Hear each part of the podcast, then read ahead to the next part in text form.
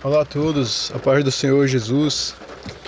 É, em Lucas capítulo 5, versículo 17, é, conta a história que o Senhor Jesus ele estava pregando num lugar, é, uma casa, e essa casa estava cheia de gente, né? Cheia de gente, e dentre essas pessoas estavam fariseus, mestres da lei, doutores da lei, gente que tinha vindo, gente grande, né? Gente importante, que havia vindo de toda aquela região né, da Galiléia, de Jerusalém, lugares distantes. E eles haviam né, cruzado desertos, cidades, para chegarem até aquele local e provavelmente estavam ali ocupando as primeiras fileiras, né? estavam ali enchendo a casa para escutar o Senhor Jesus falar. E nessa mesma cena havia também um homem que foi carregado por quatro, né? um paralítico carregado por quatro pessoas que queriam apresentar aquele homem diante do Senhor Jesus, mas não conseguiam porque a casa estava cheia de gente. Então eles subiram no telhado, abriram um buraco, desceram um homem para aquele buraco até diante do Senhor Jesus e e o Senhor Jesus o curou. Aleluia. E a mensagem que eu gostaria de trazer é justamente relacionada a essa intenção, certo? Essa intenção que havia nesses essas duas esses dois tipos de pessoas que estavam lá, né?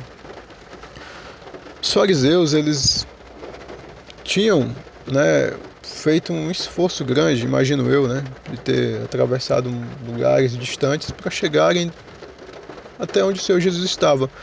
Mas a intenção que eles tinham no coração comprometeu todo aquele encontro.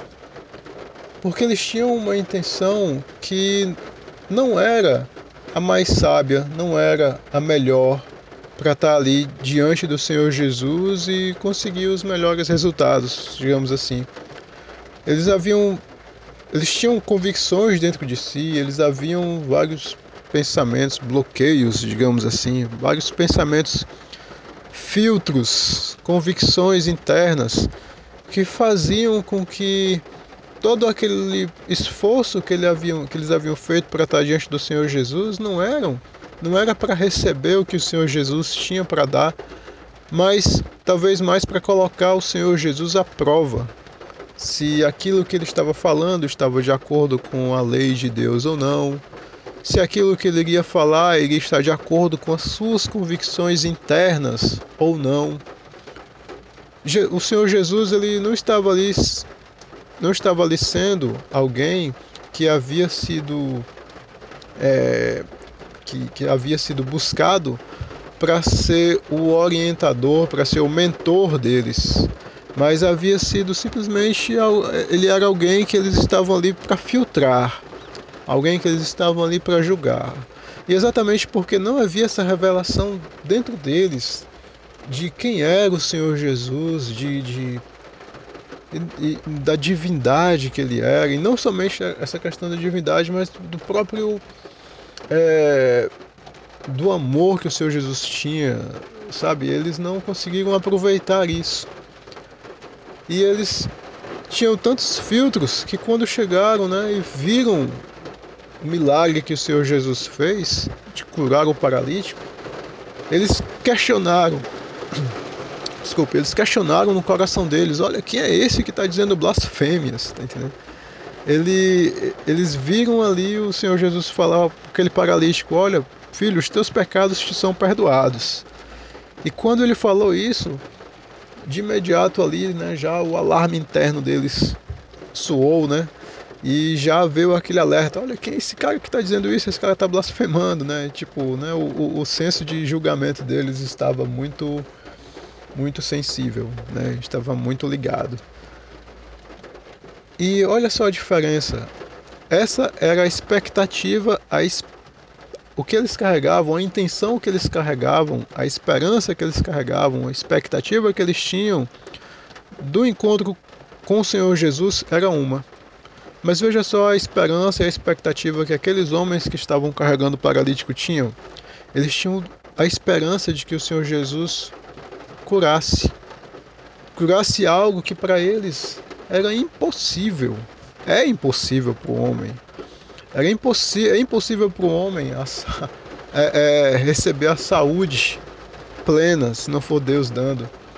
E ali eles estavam diante daquela cena irremediável diante dos olhos humanos, diante dos homens, né, que é um homem paralítico, e estavam apresentando ali para o Senhor Jesus com uma fé absurda, né, uma, uma esperança de que o Senhor Jesus operasse um milagre. E o Senhor Jesus operou um milagre. E o Senhor Jesus operou um milagre e disse: Olha, filho, os teus pecados estão perdoados. E depois disse: Levanta-te, toma o teu leito e vai para a tua casa. E aqueles homens que provavelmente não tinham a mesma o mesmo conhecimento que os fariseus, doutores da lei, tinham sobre Deus, eles receberam muito mais de Deus do que aqueles outros que tinham conhecimento, mas tinham um coração cheio de orgulho, cheio de, é, bloqueios. Orgulho porque aquilo ali fazia com que eles não se sentassem na cadeira do aprendiz para receber um conhecimento que eles não tinham. E ali o Senhor Jesus curou o paralítico e ainda incentivou que aqueles fariseus elevassem o nível de intenção deles, de expectativa deles. Porque ele disse: Olha, o que é isso que vocês estão falando no coração de vocês? Quem é esse que diz blasfêmias? Porque quem pode perdoar os pecados senão Deus? E naquela ocasião, o Senhor Jesus ele os desafiou a eles elevarem essa expectativa, né? Ele disse: "Olha, em vez de você perguntar isso, pergunta assim: o que é, que é mais fácil dizer para o paralítico? É mais fácil falar para o paralítico: Filho, os teus pecados te são perdoados? Ou dizer: Levanta-te e anda? Ele jogou para eles um outro tipo de reflexão que eles poderiam ter, ao invés de ter simplesmente a sua própria convicção interna, já, fech já se fechando para a realidade e já julgando tudo a partir daquele prisma que eles tinham dentro dele, ele, ele sugeriu, cara, em vez de fazer isso, é, especula, pelo menos, do que é que é mais. Se, se aquele cara que está ali falando, né? Tipo assim. se aquele, aquele mestre que está ali falando, ele está falando a verdade, ele está falando algo realmente de Deus, o que, é que seria mais fácil ele dizer, né? É mais fácil ele falar que, o, que os pecados estão perdoados, né? Porque pode ser que isso aí não, não tenha uma, uma manifestação física aos olhos das pessoas, né? É algo que a pessoa diz, mas somente a fé pode é, aceitar ou não aquilo. Mas o que vem em seguida, o toma a tua cama, né? E vai para a tua casa, aí já é uma manifestação concreta da fé. E algo que realmente é concreto na realidade e, e pode se submeter, pode se subentender que aquilo já engloba o, o, a afirmação anterior, né? Então, se ele foi curado, então ele também foi perdoado. Enfim, o Senhor Jesus ele os incentivou a elevarem as suas intenções, a elevarem as suas expectativas e saírem daquele, daquela, daquela bolha de orgulho, de convicções que estava fazendo com que eles perdessem maior, a maior oportunidade que eles talvez tiveram na vida, que é de estar diante do Senhor Jesus e obter todas as respostas, obter o pão da vida que iria transformar a vida deles para sempre.